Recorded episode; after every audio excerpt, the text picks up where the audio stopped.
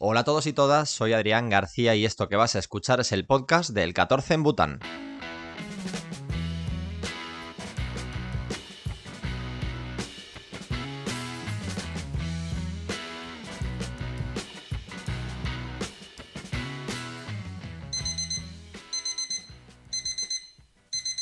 El 17 de diciembre de 2022 el despertador sonó a las 7 de la mañana. Como cada vez que entrenábamos a esa hora, me levanté con el tiempo justo para comer una tostada y un plátano, lavarme la cara, cambiarme y salir. Durante el desayuno cogí el móvil para pegar el repaso de turno en las redes sociales y fue entonces cuando entendí la dimensión de lo que estaba pasando en Timpu. Ese sábado era el Día Nacional de Bután. Hacía un par de semanas que carteles y banderas lucían colgadas de los edificios anunciando el gran evento. Por si esto no fuera suficiente, durante los días previos mis compañeros no pararon de advertirme de lo especial que es ese día para ellos. Pero hasta que yo no abrí Instagram nada más levantarme y vi las imágenes del Estadio Nacional de Chanlimitán lleno a las 5 de la madrugada, no me di cuenta de la dimensión real de un 17 de diciembre en Bután. Sin tiempo para ver mucho más, salí a hacer entrenamiento con mi compañero de piso. Nada más pisar la calle, busqué el estadio con la mirada desde la parte alta de la cuesta de mi casa.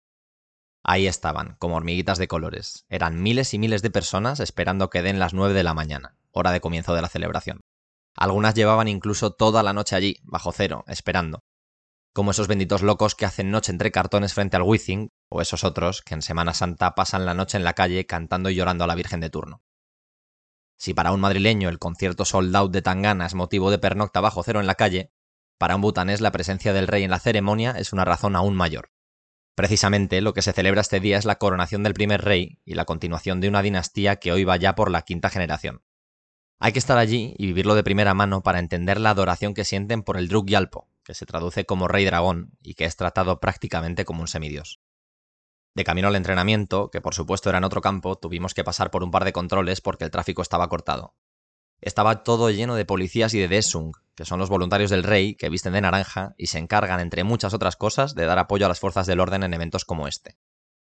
Las calles estaban más limpias y decoradas que nunca, brillantes y listas para la gran fiesta. Las banderas de plegaria, que representan los cinco elementos con sus respectivos colores, azul para el cielo, blanco para el agua, verde para el aire, amarillo para la tierra y rojo para el fuego, estaban colgadas por todas partes. El entrenamiento fue como iban todos los de esa hora, Empezaban con una pereza tremenda por despojarse del abrigo y tener que meterse para el cuerpo esos 15 minutos de movilidad articular sobre un terreno todavía helado. Luego continuaban con una entrada en calor muy placentera gracias a los primeros rayos del potente sol invernal de Bután, y acababan con unos estiramientos en manga corta antes de ir a meter los pies en el gélido río que pasa junto al campo de entrenamiento de Chanjiji. Volvió a casa en el coche de Sonam, el entrenador de porteros. Durante el trayecto me contó que él nunca va al estadio durante el Día Nacional porque odia las aglomeraciones. Además, de niño le obligaron a ir tantas veces que ya lo aborreció. Resulta que todos los estudiantes de la ciudad están obligados a ir ese día al estadio. No importa que sea sábado, allí tienen que estar. Desencantado, me dijo también que muchos de los adultos que acuden lo hacen por el sorteo final. Resulta que al llegar, la gente compra papeletas para la generosa rifa que tiene lugar sobre las 2 de la tarde, hora a la que termina el programa. Lo veo mucho mejor por la tele, me comentó Sonam, mientras al ver mi interés por el tema, encendió la radio para comprobar si el rey dragón había empezado a hablar. Tras un par de minutos de discurso, Sonam aprovechó una larga ovación del público para contarme que Su Majestad estaba hablando de uno de los problemas más graves que afronta el país, las drogas que entran desde India. Resulta que los jóvenes butaneses están teniendo acceso a estas sustancias por primera vez en la historia del país. Esto plantea una situación que, agravada por otros problemas sociales como la falta de trabajo o el encarecimiento de la vida en la ciudad, está derivando en un éxodo importante hacia Australia, Canadá o Tailandia, entre otros países. El resto del viaje en coche transcurrió entre subidas y bajadas de volumen en función de los aplausos que recibía el orador entre párrafo y párrafo. La actitud de Sonam hacia las palabras del rey y la forma en la que me traducía y explicaba su discurso me hizo sentir una contradicción muy potente. Por una parte sentí ternura por la forma en que me hacía llegar el mensaje y por cómo se esforzaba e involucraba para mostrarme algo tan identitario y personal como era su opinión del mensaje que el rey, que es prácticamente su dios, estaba mandando a su pueblo. Por otra parte, sentí un pequeño rechazo por una figura que es líder por el mero hecho de llevar la sangre de su tatarabuelo, que fue el primer rey de Bután y precursor de la dinastía Wanchuk. Es exactamente lo mismo que siento, al fin y al cabo, cuando veo a Felipe VI o a cualquier otro monarca de cualquier otro país.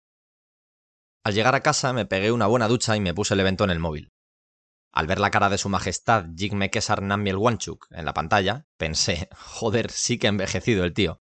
Este comentario, que me pilló a mí mismo desprevenido, Es más propio de un butanés de 50 años que de un europeo que apenas lleva 5 meses viviendo allí, pero tiene su explicación. La foto oficial del rey y su familia resulta que está por todo el país. Debieron hacerla ya hace un tiempo, y además se trata de la típica imagen con fondo blanco y editada para que todos salgan impolutos. Así que al ver en la pantalla, un poco más mayor, con gafas y con alguna que otra arruga, no pude evitar sorprenderme. Se ve que por suerte el tiempo pasa hasta para los dioses vivientes. Tras una horita de sueño, me vestí y salí de casa. Sabía que la única forma de tener alguna opción de entrar al recinto era ir a la hora a la que todo acababa. Disfrutando mucho del camino y del ambientazo que había en toda la ciudad, me planté allí justo cuando la gente empezaba a salir. Para poder entrar al estadio tuve que convencer a un policía.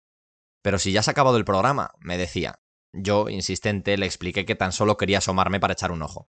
Tras varios minutos accedió. Reconozco que le di semejante turra al pobre que no le quedó más remedio que dejarme pasar. A veces, ser turista en Bután te da un poder desmedido. Se nota que no quieren que nadie hable mal de su país en el extranjero, así que hacen lo posible por agradar a los visitantes.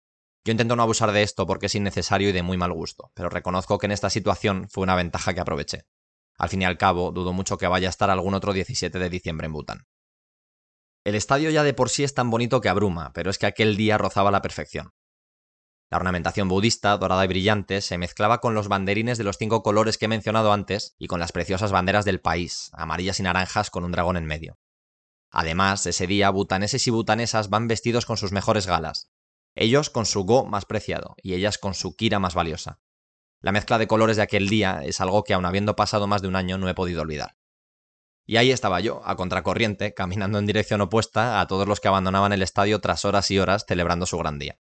Pero para mí el día prácticamente acababa de empezar, así que subí a lo alto de la grada y disfruté del colorido desfile de gente que abandonaba el recinto en masa, Tuve la suerte de poder quedarme ahí arriba durante unos minutos, con el estadio en silencio y semivacío, ocupado solo por los operarios que empezaban ya a recoger el amplísimo montaje que iba acorde con la ocasión.